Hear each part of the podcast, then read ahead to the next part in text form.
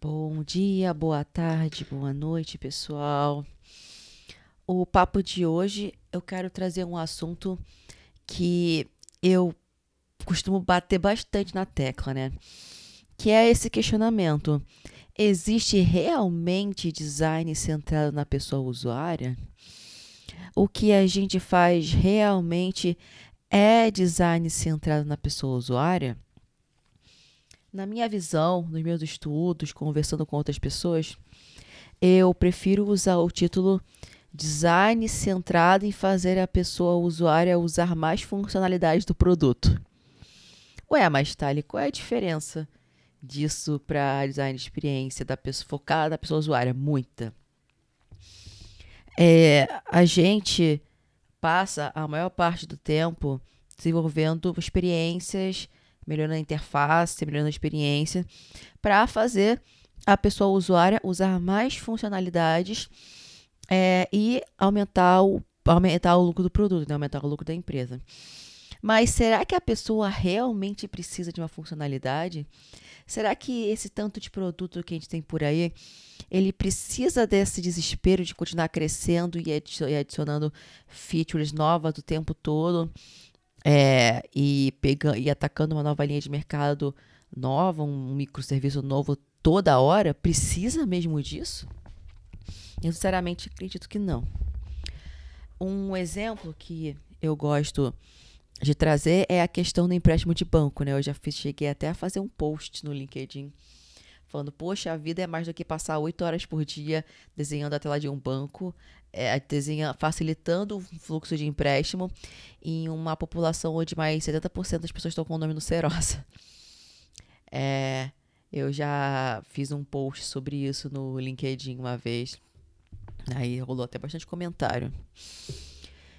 Basicamente, é, quando a gente trabalha com design, hoje a gente não tem uma visão sistêmica da situação.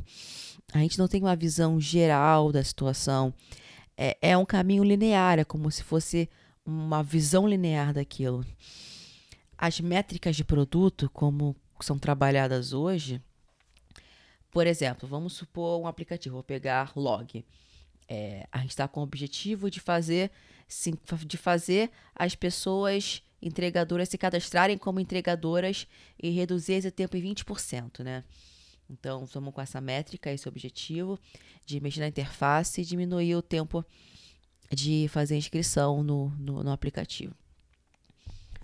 Será que eu será que mudar todo o aplicativo, a interface, um botão de lugar é o que vai resolver o problema?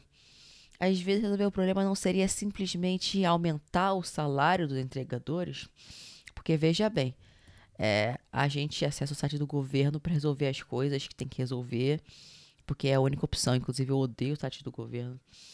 É, e assim, a gente se vira porque a gente precisa disso para poder uma, emitir nota fiscal e pagar nossas contas, sabe? Não tem opção.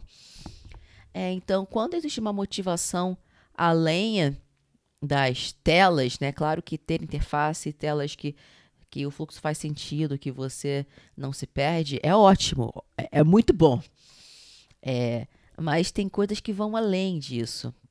Esse caso da log, o próprio caso do empréstimo, é, a gente fica mexendo na interface, mexendo nos botões, alterando tudo e testando para aumentar o número de cliques, aumentar o número de conversões e não necessariamente melhorar a experiência da pessoa usuária.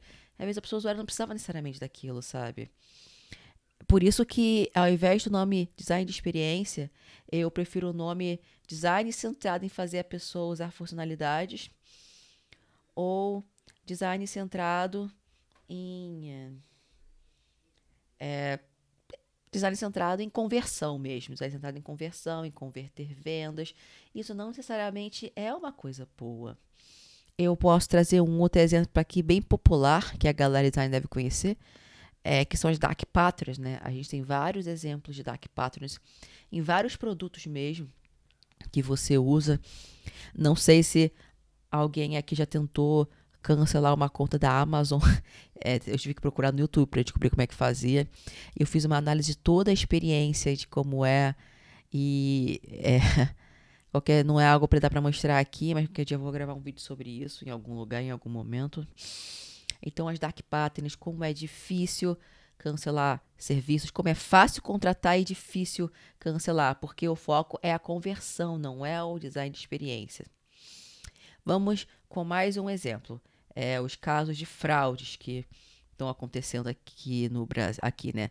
A gente está tendo muito caso de fraude de pessoas que têm o celular roubado na rua por alguém, né? Passa de bicicleta, rouba, e a pessoa consegue acessar, pedir empréstimo, fazer pix, o negócio todo, e aí a pessoa tá com uma, aí tá com uma dívida de 20, 30 mil e muitas vezes não consegue recuperar essa dívida. É, e o que que esses bancos, essas fintechs estão fazendo? Lançando mais funcionalidades. Maquininha de cartão, não sei o que, ao invés de se preocupar em procurar formas de amenizar, de burocratizar o processo, porque veja bem, a facilidade tem um preço numa sociedade desigual igual a nossa. Desigualdade está ligada ao aumento da violência social. A gente sabe disso.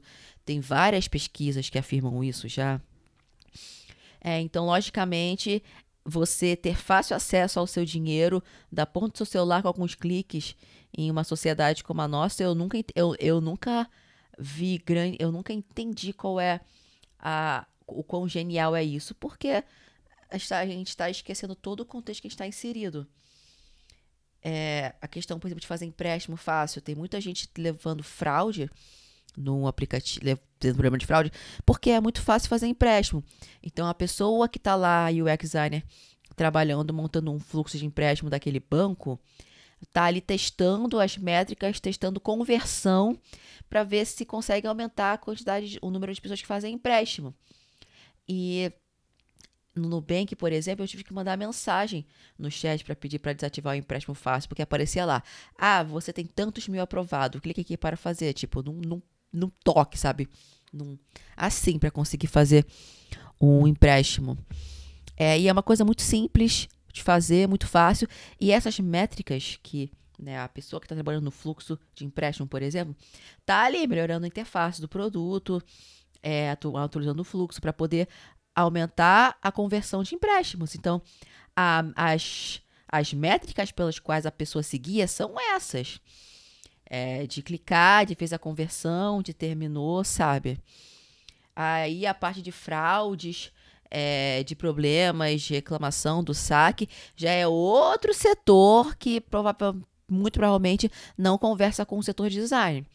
Então, não existe uma visão sistêmica que busque enquadrar as áreas é, como quer, como um produto deveria ser. A gente pode pegar, por exemplo, é, eu gosto muito de usar a natureza como exemplo. A natureza, ela não é uma coisa isolada, ela não é um, um ponto isolado o funcionamento que as coisas, a forma como as coisas funcionam na natureza tem uma tem uma sincronia, tem tu, tudo é harmônico. Quando a gente para para analisar o funcionamento biológico das coisas, é, todo o sistema ecológico, a gente vê como as coisas são harmônicas. É, não é um pontinho isolado, sabe? É, é, é um sistema é todo um sistema que se harmoniza entre suas partes mais fortes e partes que, que já não são tão fortes, mas que funcionam como um sistema. Enquanto hoje, hoje a gente trabalha vendo um ponto isolado, a gente não tem pensamento sistêmico na hora de desenvolver produtos. Uma área que estuda bastante a natureza é, e que eu gosto muito, inclusive, dessa área, é a biomimética. A biomimética é uma área que busca é, estudar como a natureza resolve problemas, né? E trazer pro, pro nosso dia a dia como designer, né? E assim, é uma área que eu indico qualquer pessoa designer a estudar para conseguir ter uma visão mais ampla e sistêmica das coisas, sabe? É. Inclusive, eu quero, tem um professor da, César School que deu aula no Design Challenge Todas as Letras, que é a ONG que eu sou dirigente, né? A gente fez um curso de design só para pessoas LGBTQIA+. Um dos professores era um professor da César que é, ele, ele fez o mestrado dele focado em biomimética. E futuramente eu quero trazer ele para conversar aqui sobre biomimética nesse podcast. Então fica também esse spoiler aí de que ainda esse ano, em algum momento, eu vou trazer ele aqui para a gente falar um pouquinho sobre biomimética. E o papo sobre o, sobre o podcast era esse de hoje. Espero que eu tenha pelo menos plantado uma sementinha aí no, na cabeça de quem estiver escutando, né? Da gente repensar é, a forma como a gente desenha soluções, como desenha produtos tudo mais. É, se a gente realmente trabalha pensando nas pessoas, se o refoco é realmente centrado na pessoa, sabe? É, e eu fico por aqui. Boa semana para vocês. É, não sei que horário vocês vão estar ouvindo esse podcast, então boa noite, é, bom dia, boa tarde e fiquem bem. Tchau, tchau.